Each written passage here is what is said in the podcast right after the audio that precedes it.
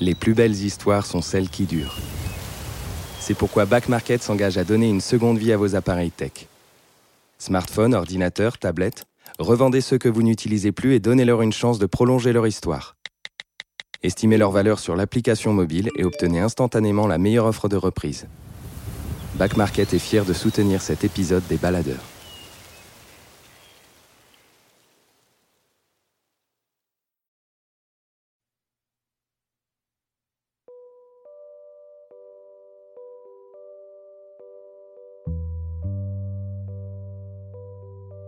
Y a six mois, vous découvriez le tout premier épisode des Baladeurs, le podcast des amoureux du plein air.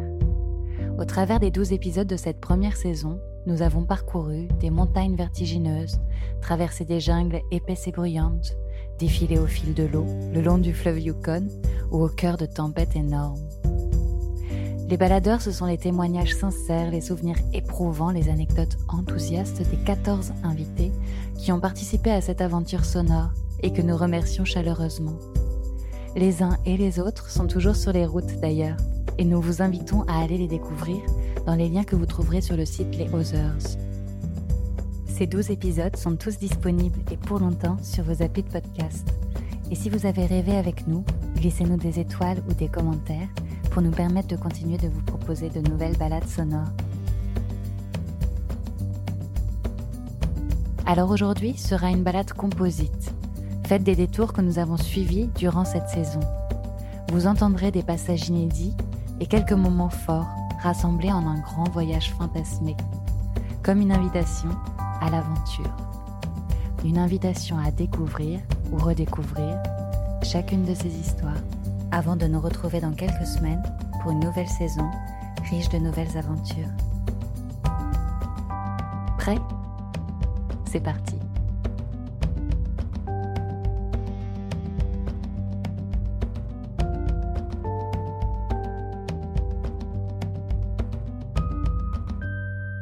Avant de partir un peu à l'aventure ou dans un voyage comme ça dans la nature. J'en parle beaucoup, les gens autour de moi sont au courant que je pars. Temo Anargiros. J'en parle pas mal, et je, mais en fait je réalise pas que je pars. Mais c'est comme si c'était quelqu'un d'autre qui allait, qui allait faire ça. Et le moment à chaque fois où je réalise euh, que je pars, c'est quand je me retrouve euh, du coup seul à l'aéroport et seul dans l'avion. Donc c'est toujours un moment un peu particulier l'avion. Et, euh, et c'est vrai que du coup là déjà le fait d'être à deux, c'est pas du tout, euh, c'est pas du tout la même ambiance, c'est plus sympa. C'est euh, qu'on arrive à Whitehorse, donc c'est euh, début septembre et il fait très froid. Déjà c'est le premier truc que je me suis dit. On dépose euh, sur un lac, plusieurs heures de voiture de, Whitehorse. C'est toujours très très agréable de de partir comme ça dans la nature. C'est ça y est, c'est qu'on a tellement de problèmes avant. L'avion, les courses, les passeports, euh, régler les canoës, euh, l'argent, tout ça. Et c'est vrai que le moment où d'un coup on se retrouve euh, voilà, seul, c'est une sensation assez particulière, c'est vraiment agréable. On se sent bien.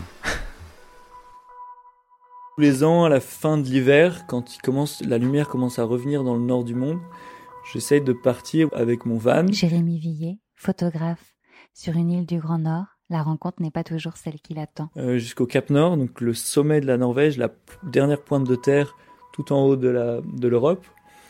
Et donc euh, je pars avec mon van, donc euh, j'ai un vieux van euh, Volkswagen.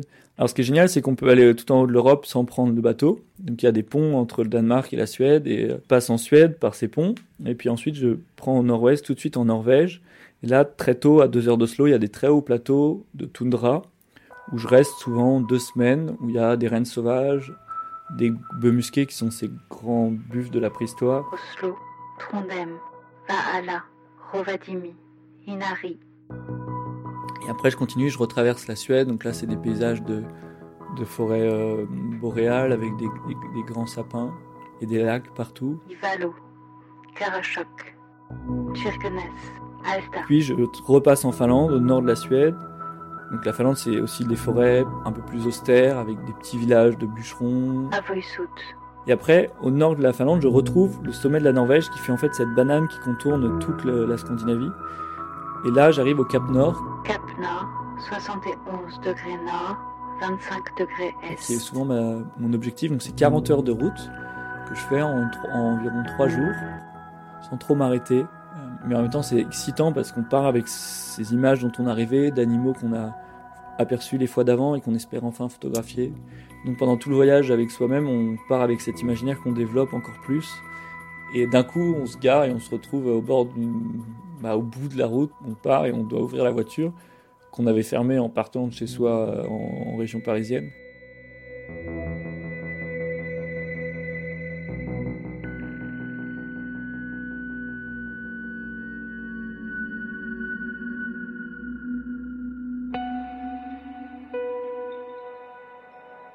Je me souviens bien de cette nuit, euh, euh, veille de départ, euh, pas mal de, pas mal de doutes et, et d'appréhension. Molécule, embarquée sur un chalutier dans les eaux froides de l'Atlantique Nord. Parce qu'on on largue les amarres et après, euh, on est euh, prisonnier. J'avoue que j'ai toujours une petite euh, trousse dans, dans- dans ma trousse médicale avec quelques anxiolytiques et, euh, une bouteille de whisky aussi. Ce bateau, c'est un une espèce de cathédrale euh, assez rouillée. Et c'est vrai que la veille du départ, euh, j'ai mis quelques doutes à savoir si on va rester à flot pendant cette campagne de pêche qui s'annonce et qui dure en théorie entre 4 et 6 semaines. On sait quand est-ce qu'on part, mais on ne sait pas quand est-ce qu'on revient. Le jour J, on largue les amarres et ce vieux tas de rouille euh, prend une toute autre dimension euh, quand il commence à braver les flots. On le sent dans son élément. Il prend bien la, houle. euh, voilà, on le sent épanoui. Et du coup, un premier sentiment d'être rassuré par rapport à ça. Ça flotte, ça avance et ça a l'air stable.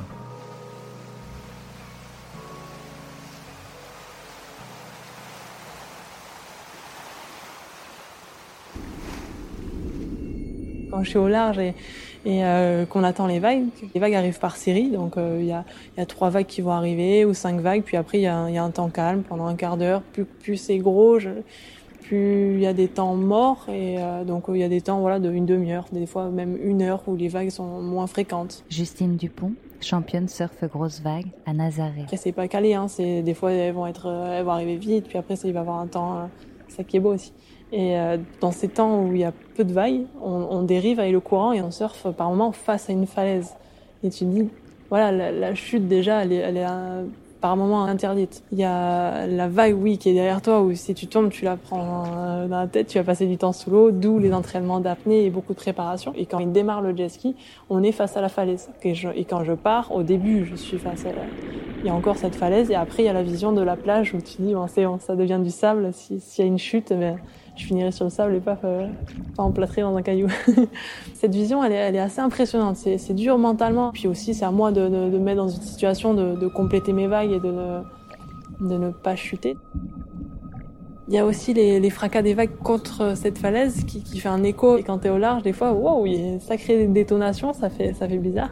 Et après, l'océan lui-même, hein, qui gronde, qui est là, il est, puissant, il est, ce sont plus beaux jours où, où il existe, ça c'est sûr. Euh, tu sens qu'il y a une présence, que c'est, que c'est fort, c'est intense.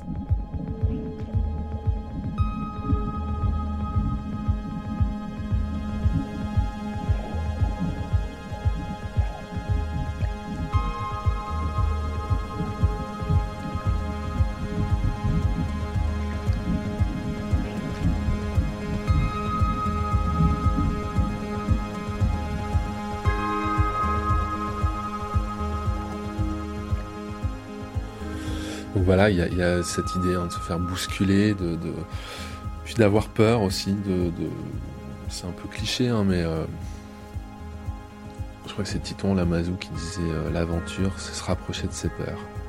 Et euh, il y, a, je pense que dans cette dimension un peu aventure, hein, il y a ça aussi. Il faut que ça soit quand même un peu dangereux, un peu dur. Souvent, c'est ce qui nous marque aussi. Les beaux moments où tout se passe bien c'est un peu aussi des moments sans saveur. Euh, donc là, euh, se dire euh, je me mets dans un tel contexte, sûrement ça va créer des souvenirs.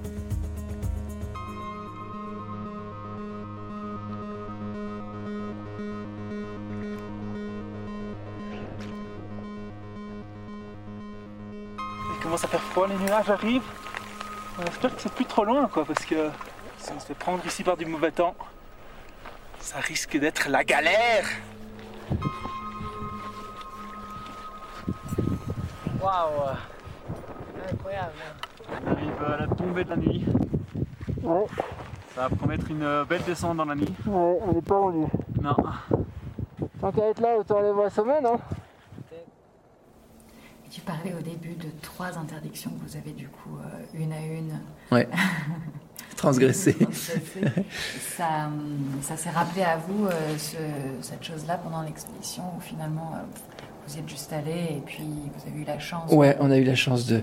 En fait, les trois interdictions, c'était donc de faire de la montagne. Evra Vandenboom, alpiniste, à l'assaut des monts célestes de la frontière sino-kirghize. Euh, mais on est parti du principe que une fois qu'on quittait le camp de base, personne n'allait aller plus haut nous, chercher. À partir du moment où il fallait monter sur des moraines, des glaciers, etc., on voyait mal des militaires chinois euh, venir nous déloger là-haut euh, ou nous chercher là-haut. Donc, on a pris le risque. La seule chose qu'on a faite, par contre, pour euh, éviter tout problème, ça a été demandé d'ailleurs par notre officier de liaison chinois et par le, guide ouïghour, c'était de- d'enlever tout le reste du matériel, celui qu'on n'utilisait pas, et de le cacher dans la moraine. Et donc on est parti du camp de base en laissant un camp de base quasiment vide. On a laissé deux tentes et la, tente messe et de la nourriture, mais aucune trace du fait qu'on allait faire de l'alpinisme. Pas, de- pas de corde, pas de crampons, rien du tout. Tout ça était planqué sous des cailloux un peu plus loin. Ça, ça nous a permis d'éviter au moins ce premier souci. Le deuxième souci, c'était donc le fait de faire un film. Euh, ça, heureusement, personne n'a regardé ce que j'avais dans mon sac, le matériel que j'avais. Pourtant, j'avais amené une grue, j'avais fabriqué une, sorte d'un système de grue pour faire des images, etc. Enfin, j'avais plein de petites bricoles, mais heureusement, ils n'ont pas ouvert ce sac-là. Donc ça, c'est un coup de chance. Et le troisième, euh, troisième point, c'était qu'on n'avait pas le droit donc de s'approcher de la frontière. Mais là encore, on s'est dit, une fois qu'on y est, c'est des endroits tellement difficiles d'accès, tellement dangereux que personne va venir nous chercher. Alors, ce qui est étonnant là, c'est que on a grimpé les 450 premiers mètres en se disant qu'on était vraiment les premiers. Jusqu'au moment où, tout à coup, on tombe sur un, bout de barre de céréales, enfin un, un reste, quoi, un déchet de barre de céréales, planté dans la neige, coincé dans la glace, dans une fissure. Et puis quelques centaines de mètres plus haut, on tombe sur un vieux piton, pas vieux d'ailleurs, un piton, euh, mais fabriqué maison, quoi, par, euh, voilà, avec une inscription en russe dessus. Et là, on s'est dit, ah, zut de flûte. On s'est fait griller. Et en fait, en revenant, on a creusé un peu pour savoir qui avait pu aller là-bas. Et on a compris que en 2007 ou 2008, je me souviens plus, 2008 je crois, il y avait une équipe de trois Russes, effectivement, ultra doux, enfin très forts, euh, qui sont très, enfin, très connus en Russie, qui avaient fait cette ascension-là. La seule différence, et elle est notoire, c'est qu'ils ont fait ça en artif, c'est-à-dire en artificiel, c'est-à-dire que c'est l'opposé de l'escalade libre. En artificiel, la technique, c'est de planter un truc, tirer dessus, planter un autre truc, tirer dessus. Donc c'est plus, c'est pas du tout la même éthique, c'est pas du tout le même, euh, la même, euh, la même facilité aussi de progresser dans des endroits très difficiles. Donc euh, voilà, ça reste une ouverture. Euh, D'une part parce qu'il y avait pas mal de notre chemin qui n'était pas commun avec ce qu'ils ont fait eux, et, euh, et d'autre part parce qu'on n'a pas du tout utilisé la même technique d'ascension. Mais eux avaient mis huit jours euh, et ils n'avaient pas de l'edge. Ils ont dormi dans des tentes creusées dans la neige, enfin des petits trucs. Enfin, là pour le coup, des conditions. il faut être russe quoi pour pour faire ça. voilà, nous nous on a mis 14 jours, presque deux fois plus, mais. Ce qui était décevant, c'était le moment où on tombe sur ce papier de barre de céréales et se dire oh non, c'est pas vrai.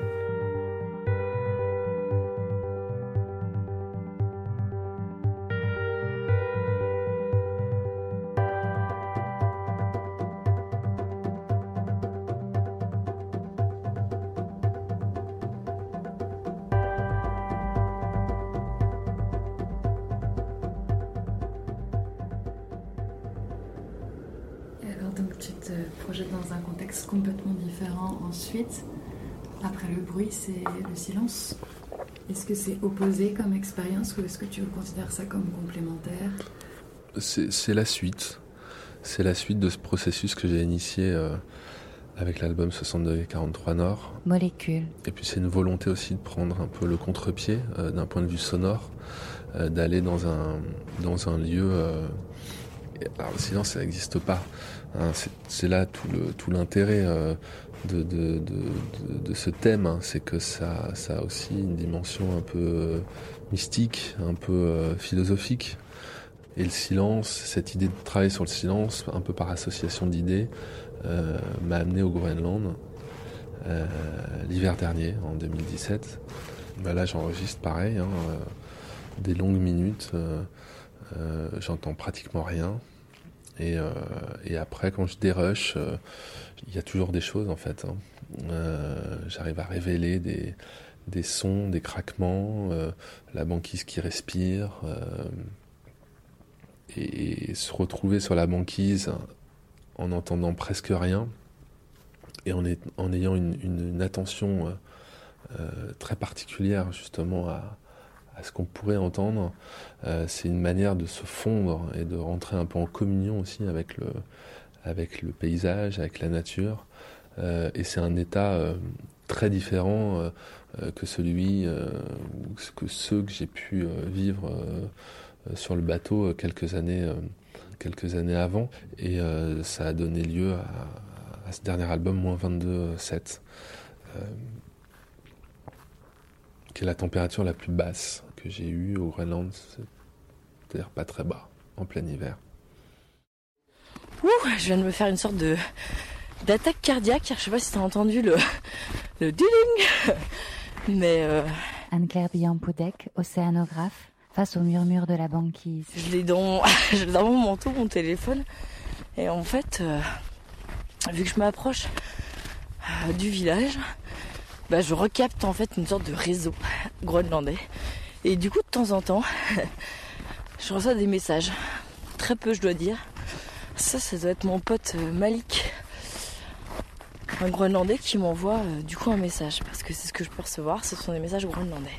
Oui, je, vais au village en fait, parce que euh, je dois aller chercher de l'eau euh, qui est à côté d'un iceberg. Je dois aller un petit peu piocher tout ça et ensuite aller faire euh, bouillir tout ça pour boire. Je suis un peu essoufflée car je marche un peu vite car il fait un bon moins 20 et puis bah voilà ça traîne pas quoi.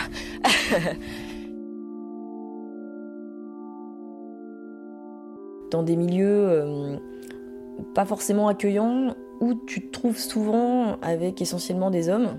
Il y a plein de choses que tu dois mettre de côté euh, qui m'ont pas manqué, hein, mais, euh, j'avais l'impression de d'oublier ou d'oublier que j'étais femme, oublier que ben, j'étais l'unique femme dans le bateau à certains moments, puis à d'autres moments il y avait d'autres femmes, mais je trouve que c'est des milieux qui questionnent sur les relations hommes-femmes et la différence en fait de genre.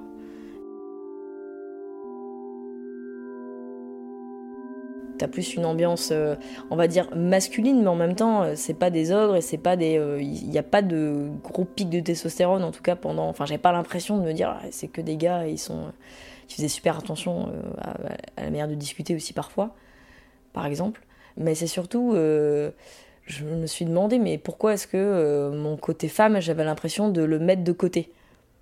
Et pour plein de choses, hein, tu euh, t'es, pas, c'est pas que t'es pas considéré, mais t'as pas trop de place à plein de choses dans des milieux un petit peu euh, particuliers, quand t'as tes règles, quand euh, c'est quand même des milieux où t'es toujours sous plein plein plein de couvertures, plein plein plein de, de doudounes, et t'es censé faire les, d'être, en tout cas physiquement aussi capable de faire certaines choses. Euh, et t'adapter euh, à des conditions de froid où tu dois euh, marcher je sais pas combien de temps. je force de constater, il n'y a, y a, pas beaucoup de femmes. Il n'y a pas beaucoup de femmes et toutes les femmes qui, que je croise, elles ont des sacrés caractères, quoi elles ont des sacrés caractères. Alors, je pense que j'imagine que je dois avoir un peu de caractère, mais c'est euh, faut quand même réussir à, euh, avoir euh, à, pas trop se laisser marcher dessus.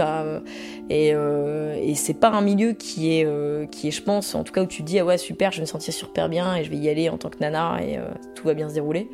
Alors qu'en fait, faut y aller parce que je pense que tu as complètement ta place et l'environnement et les contraintes, en fait, t'amènent toi-même à te, peut-être être, à t'enlever tous ces côtés euh, homme-femme et ces genres et d'être juste humain avant tout, à devoir vivre dans un quotidien différent et avec, avec certaines contraintes.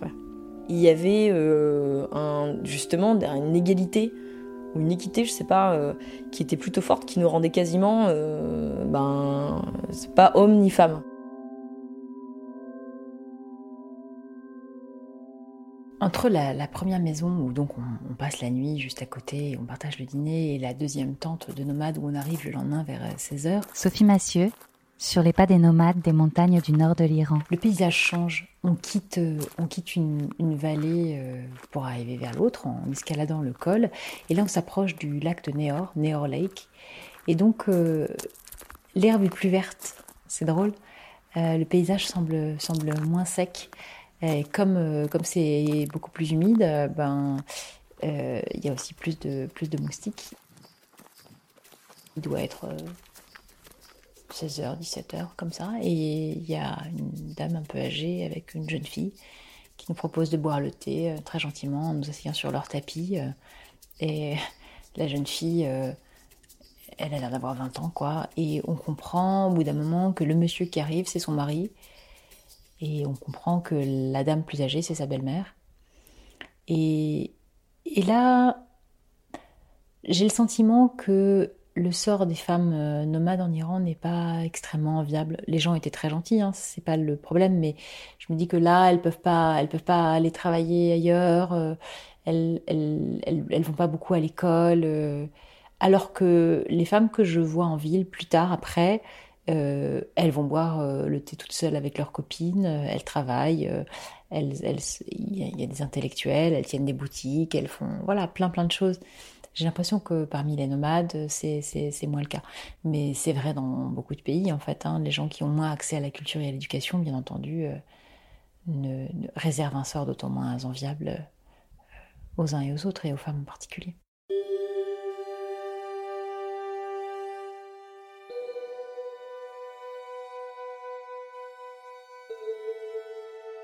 Cette histoire s'appelait Aventure et c'était l'apothéose de l'aventure. Non pas de la banale aventure des livres d'images, mais de la véritable aventure infidèle et capricieuse. Guide féroce, formidable dans ses punitions et formidable dans ses récompenses.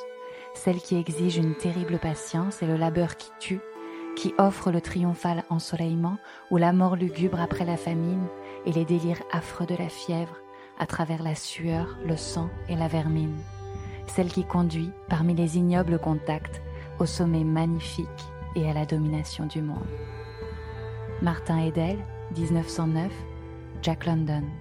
Moi, euh, Jack London, c'est vraiment. Euh, je n'aimais pas trop lire petit et c'est vraiment euh, les seuls livres qui, me passionnaient. Du coup, je les ai tous lus. C'est vrai que les. Et Julien le long du fleuve Yukon. Les livres les plus intéressants pour moi, c'était ceux de la rue vers l'or, tous ceux qui, découlaient de son expérience dans le Yukon. C'est vrai que qu'il est retourné. La première fois que j'étais allé, c'était pour ça. Je pense que c'était euh, en partie pour ça que j'y allais et que j'avais l'idée d'aller là-bas. Et euh, y retourner, c'était encore ça. C'était vraiment, euh, ouais. Inconsciemment, on est là et on se dit, ouais, c'est par là qu'ils sont tous passés. Euh, ce moment-là. Toutes ces histoires, ça s'est passé ici. On a croisé un gars à Fort Selkirk qui avait, euh, ouais, qui avait une pas au point d'être digne dans un roman de Jack London, mais qui, euh, en tout cas, qui avait, euh, qui avait la gueule de l'emploi, qui était vraiment, ouais, un vrai dur à cuire. Ça se voyait qu'il vivait, qui vivait à l'année ici, dans, le fort, pour le garder. On a rencontré un gars qui s'appelle Gérard Cruchon, qui est garde forestier mais bénévole là-bas. Il est très fan de Jack London, donc il a voulu euh, aller sur les terres du, du, Gold Rush. Et on a été chez lui. Il habite au bord d'une rivière dans un la typique maison canadienne, c'est-à-dire tout euh, tout en pin. Et, et, en fait, on a passé trois jours avec lui. Il nous a, on a fini notre voyage dans la forêt euh, chez un, un, un, espèce de trappeur. Il était très rock'n'roll quand même. Ça faisait déjà 30 ans qu'il habitait au Yukon. Il est tout seul dans sa, dans sa maison, l'hiver il fait froid. Il m'a dit qu'il presque 3-4 fois par semaine, t'avais des ours qui passaient au bord de chez lui. Non, j'ai adoré. En tout cas, j'ai appris beaucoup de ce gars. Et avec Témoin, quand vous finissez, vous vous dites sans doute on repartira. C'est un pacte tacite ou ça s'est dit euh, Alors, euh, ça s'est dit assez vite en fait. Euh, je pense qu'on a parlé même des directs pendant le voyage, mais ça s'est conclu vraiment à la fin du voyage où, en fait on a vu qu'on s'entendait bien. Forcément, t'as des petites tensions avec un gars, tu vis 24 heures avec lui, euh, 20 24 heures sur 24 avec lui.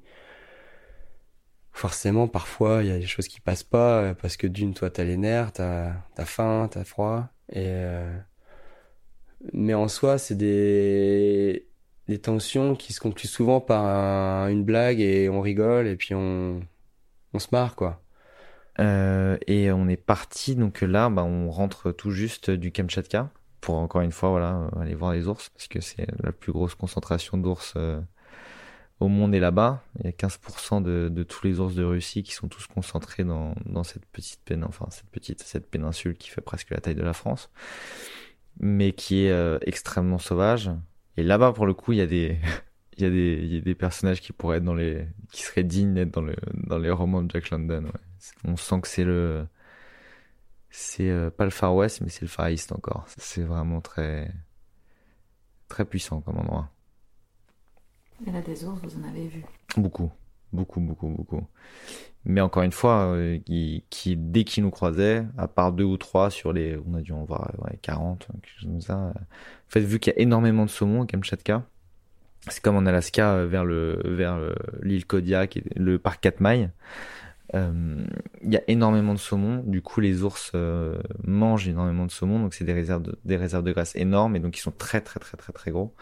Donc il y a des gros mâles qui peuvent qui peuvent faire euh, 600 kilos, presque 1m50, 60 au garrot. Et on marche et d'un coup on est dans la toundra, il y a un buisson et d'un coup il y a un ours de ouais de 500 600 kilos qui est presque au garrot la même taille que que ton cheval et qui te fixe. Euh, C'est vrai qu'il y a un petit moment où tu es qui a vraiment 10 mètres, 15 mètres, tu te dis bon. et qui euh, va plus vite que ton cheval. Enfin, c'est, c'est, c'est vraiment des.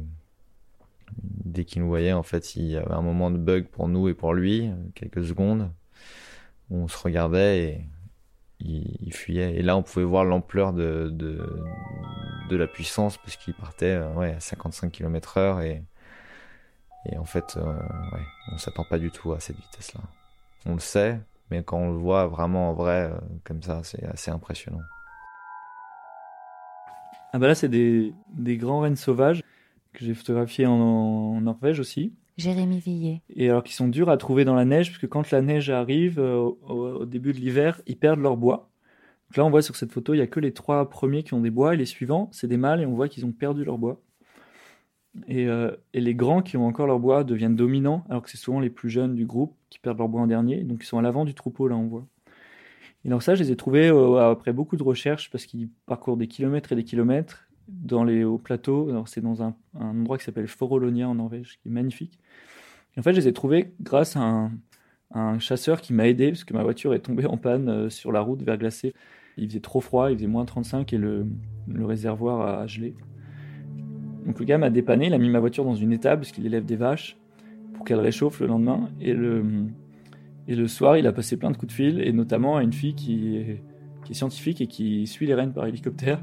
Cette fille m'a rappelé en me disant qu'un chasseur avait aperçu un groupe de mâles à tel endroit il y a longtemps, et que comme le vent était dans tel sens, peut-être que si je partais depuis le sud de, la montagne, dans plusieurs jours, j'allais les croiser, parce qu'ils ils remontent le vent pour pouvoir sentir le danger.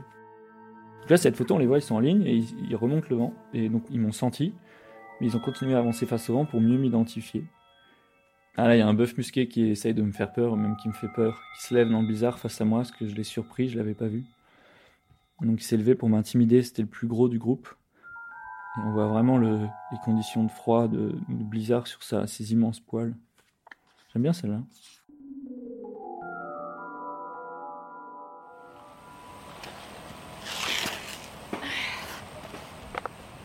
Bon, c'est le moment, après cette deuxième journée, les pieds dans l'eau, d'enlever les chaussures. Ouf, c'est parti. J'appréhende un peu l'état des pieds. Chaussures Gore-Tex, c'est très très bien pour garder les pieds au sec. Sauf quand l'eau rentre dedans.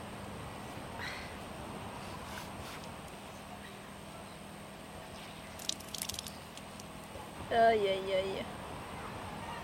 J'en ai un énorme truc là. C'est quoi Ah, des champignons. Julien et Barbara, biologistes, sur les traces du singe araignée.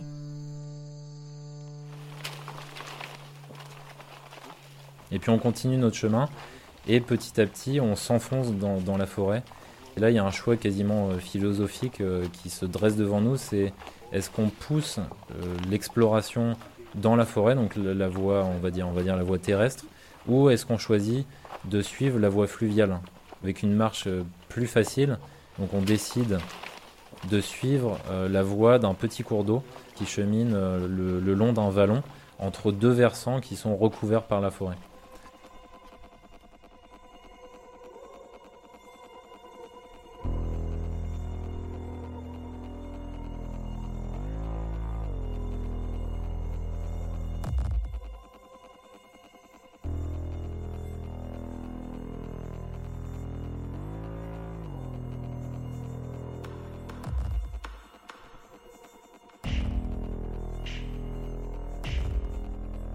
Et ce qui nous étonne à ce moment-là, c'est que, euh, c'est que la forêt est quasi silencieuse. On entend par-ci par-là, mais comme un écho, euh, quelques oiseaux, notamment des perroquets qui, survolent la forêt, des arachloroptères euh, magnifiques, et, on a leurs cris comme ça rauques qui résonnent, mais très loin dans, dans- la forêt, et pas grand-chose d'autre. On n'entend pas de singes alors qu'on est au tout début, on est au tout début de la journée, alors qu'on sait très bien que les singes hurleurs, ils témoignent de, leur présence en forêt au lever en, bah, en- hurlant comme ça dans la forêt avec des cris qui s'entendent à 3-5 km à la ronde.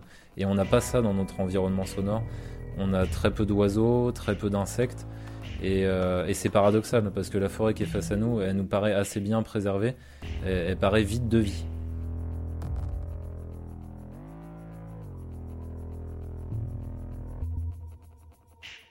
Cette journée-là, on n'a pas trouvé un seul singe, on n'a pas entendu un seul singe, et c'est pas normal. C'est juste pas. En fait, ça ne devrait pas être comme ça.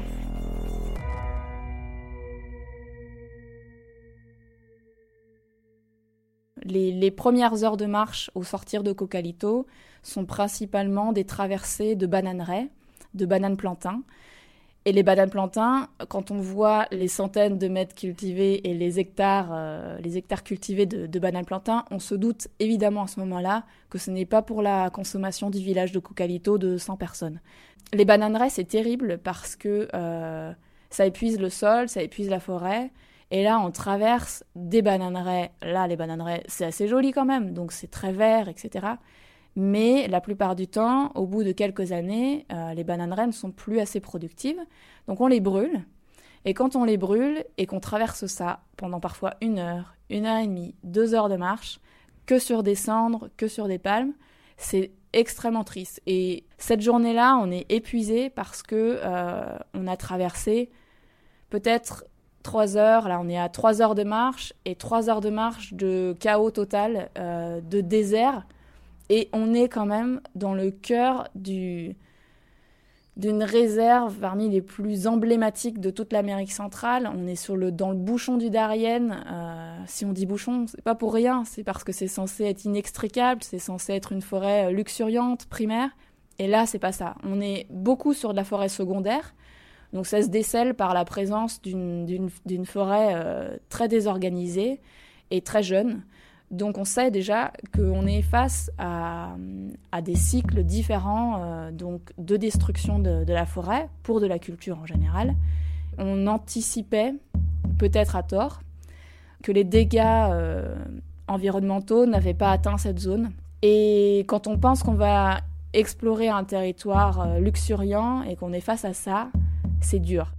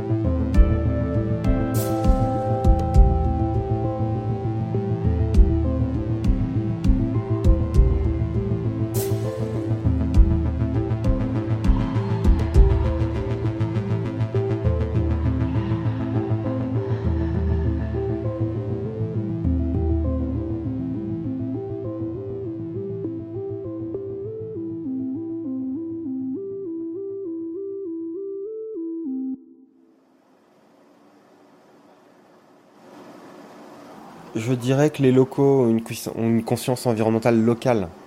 Euh, ils comprennent très bien que quand euh, il y a des grosses fuites de pétrole, euh, les cheptels bovins meurent d'empoisonnement. Ils comprennent très bien qu'ils ne peuvent plus manger de poissons dans la rivière parce qu'il y a trop de pétrole dans l'eau. Alban Grosdidier, activiste environnemental, vient de passer trois semaines à Houssings pour nettoyer une fuite pétrolière. Cette démarche de pollution pétrolière, ils la comprennent. Je pense que la culture soviétique a, installé une approche de l'industrie qui est durable. C'est-à-dire que on ne peut évidemment pas parler avec les locaux, ou très peu, de démarche de décroissance de l'industrie pétrolière dans la région.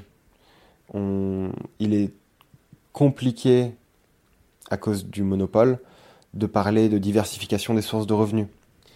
Et puis, il y a aussi évidemment le fait que euh, Greenpeace est la cible d'une propagande soutenue en Russie et qu'on arrive avec une soixantaine de personnes, euh, beaucoup d'étrangers, dans une région isolée, qu'on est très clairement identifié comme Greenpeace. Donc notre arrivée crée des tensions que je ne vais pas, moi, en tant qu'étranger, pouvoir observer directement, mais dont j'ai conscience euh, comme d'un bruissement lointain. Et c'est quelque chose avec lequel il faut qu'on compose, parce qu'on n'est pas là pour créer des dissensions au sein de la population locale, euh, bien au contraire.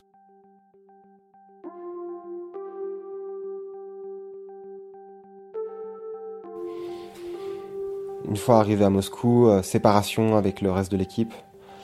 On arrive au, au bureau de Greenpeace, je prends une douche et j'étais le seul à prendre euh, l'avion le soir même, je crois, ou en tout cas dans cet aéroport-là. Et donc euh, je dis au revoir à l'équipe, je sors de ces bureaux complètement cachés euh, dans le centre de, Moscou. Et puis je prends mon petit train qui m'amène dans un aéroport gigantesque et l'avion vers Stockholm puis Copenhague. C'était assez bizarre de, passer de, ce groupe très soudé, très uni avec des objectifs communs, à un retour à la réalité euh, d'une réalité mondaine. euh, sortir son passeport, prendre l'avion, faire une escale, acheter un sandwich trop cher. C'est quasiment la, sensation de se réveiller d'un rêve euh, qu'on n'a pas terminé ou dont on aimerait connaître la suite. Euh, je continue encore à, à- prendre des nouvelles de la situation sur place à travers le bureau de Greenpeace en Russie. Elle évolue lentement et pas toujours dans le bon sens, mais elle évolue.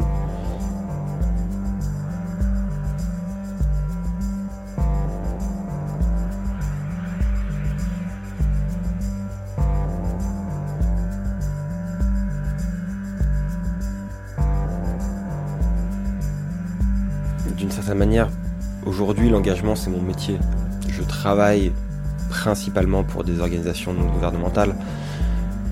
Il y a des voyages euh, comme celui que j'ai pu faire à Osinsk ou, ou dans le cadre de reportages euh, en tant que photojournaliste où on part à la recherche d'une euh, vérité. On comprend qu'il se passe quelque chose sur place dont on a envie de témoigner, mais on n'a aucune idée de ce que c'est. Et je pense que c'est aussi une forme d'engagement d'aller témoigner d'une situation, d'aller comprendre une situation pour pouvoir rapporter cette situation en dehors des milieux qui connaissent très bien. Euh, évidemment que les gens de Greenpeace me posent des questions sur ce voyage-là quand ils apprennent que j'en ai fait partie. À la fois parce que c'est la Russie et que ça a un- une portée particulière, mais finalement les gens de Greenpeace ils sont déjà convaincus. Je pense que c'est important, c'est de pouvoir euh, formuler ces expériences et ces hum, problématiques pour les gens qui ne travaillent pas dans ce domaine-là.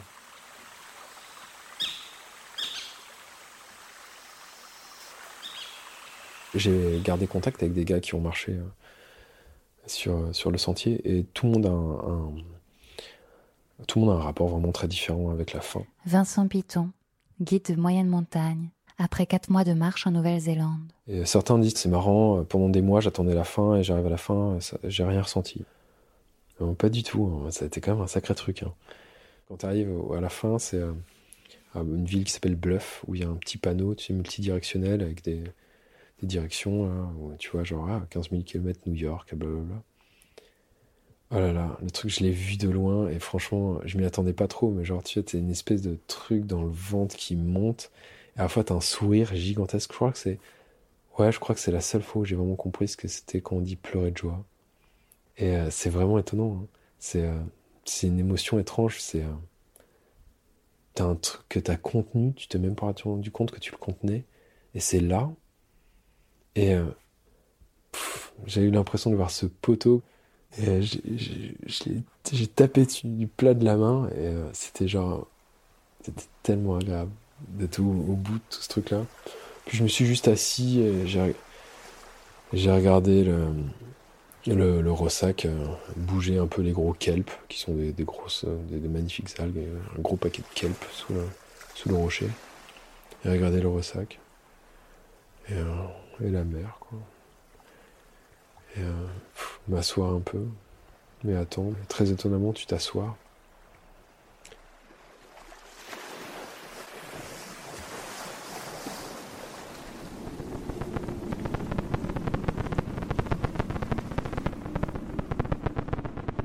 Comment on fait pour revenir? Alors c'est très simple. Jean-François Clairvoy, dit Billy Bob, astronaute, de retour d'une mission de réparation du télescope spatial Hubble. Il faut freiner un petit peu notre vitesse orbitale. Donc au milieu du Pacifique, typiquement au-dessus de la Polynésie française, on retourne le vaisseau pour mettre nos- des petits moteurs arrière, on les fait pointer vers l'avant. C'est comme si vous mettiez en marche arrière en voiture. On allume des petits moteurs quelques minutes, 4-5 minutes, et au lieu d'être à 28 000 km heure, on n'est plus qu'à 27 700 km heure. On se place ainsi sur une trajectoire légèrement plus inclinée vers le bas qui fait qu'elle intersecte la Terre. Donc en freinant un petit peu au milieu du Pacifique, on se retrouve à toucher l'atmosphère au-dessus de la Californie une demi-heure plus tard. Et dès qu'on touche l'atmosphère, l'air de notre atmosphère terrestre, sans allumer aucun moteur, elle nous freine très vite par frottement atmosphérique. Et une demi-heure plus tard, on se pose en Floride. Donc voilà, on freine au milieu du Pacifique et on se pose une heure et cinq minutes plus tard en Floride. Et cette heure et cinq minutes se composent pour moitié d'une chute libre qui nous fait perdre beaucoup d'altitude jusqu'à toucher l'atmosphère à environ 100 km d'altitude, on commence à toucher l'atmosphère. On appelle ça le entry interface, 400 000 pieds. Et la navette, ça n'est qu'un planeur. Donc on, a, on rallume plus aucun moteur après avoir freiné l'orbite. Dès qu'on touche l'atmosphère, comme on est freiné, on commence à ressentir à nouveau notre poids et on se sent peser très très lourd. On a l'impression qu'on est fabriqué en plomb. On se sent peser une fois et demie à deux fois notre poids normal. Donc euh, c'est très bizarre. Si on tourne la tête, euh, ça fait, on a l'impression que le monde autour de nous bascule parce que l'oreille interne est décalibrée, elle a perdu son fonctionnement normal. On arrive sur la piste à une vitesse presque deux fois plus grande que celle d'un avion de ligne. On peut pas remettre les gaz, faut pas se louper. On se pose à 200 nœuds. Donc 200 nœuds, c'est environ 360 km heure, presque 400 km heure. Et on freine sur la piste, euh, on déploie un parachute pour économiser les pneus Michelin. On s'arrête.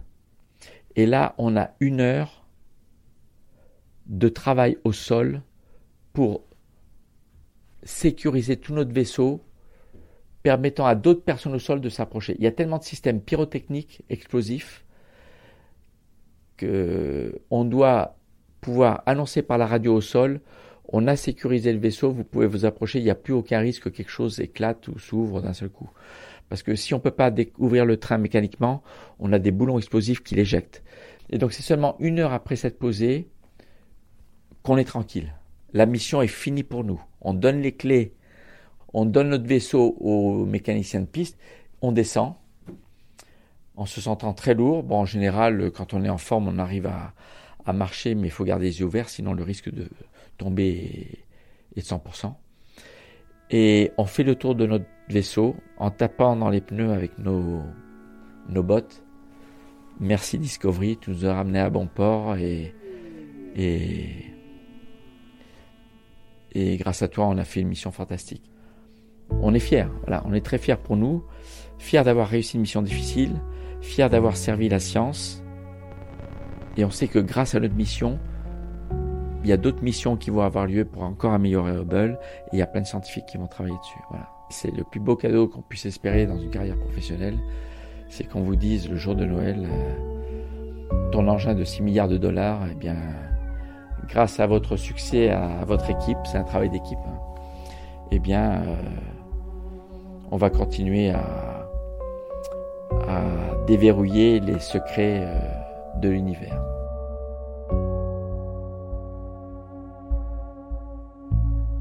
Le mot de la fin sera pour Mathieu Torder qui se trouve actuellement en plein cœur de l'Antarctique, en autonomie totale. À l'origine, moi je suis normand, je suis né à Rouen, j'ai fait mon collège et mon lycée à Rouen. Et, euh, maintenant je vis à Paris. Bah, je connais bien la ligne euh, Paris-Rouen. Et cette ligne, elle longe la Seine. Et j'ai toujours eu envie de faire un voyage euh, sur un fleuve. Et je pars de Vernon, direction, bah, direction Rouen et puis, puis la mer.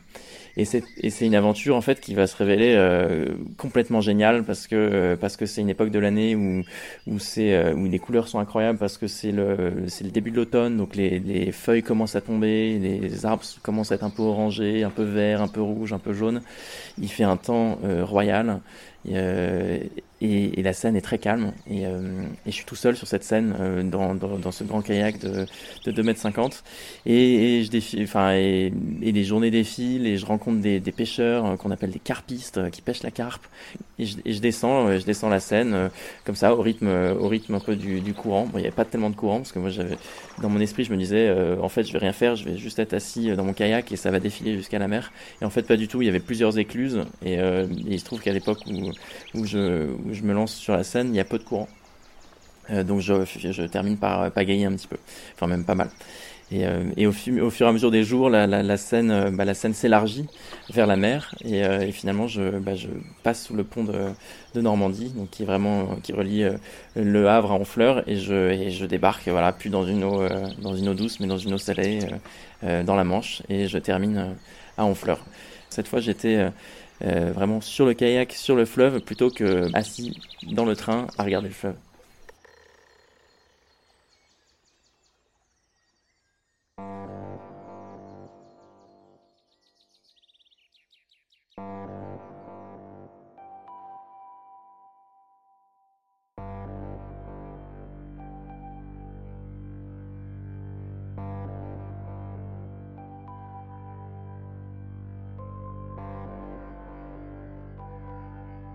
Il y a bien sûr l'équipe qui s'occupe de cette émission bimensuelle.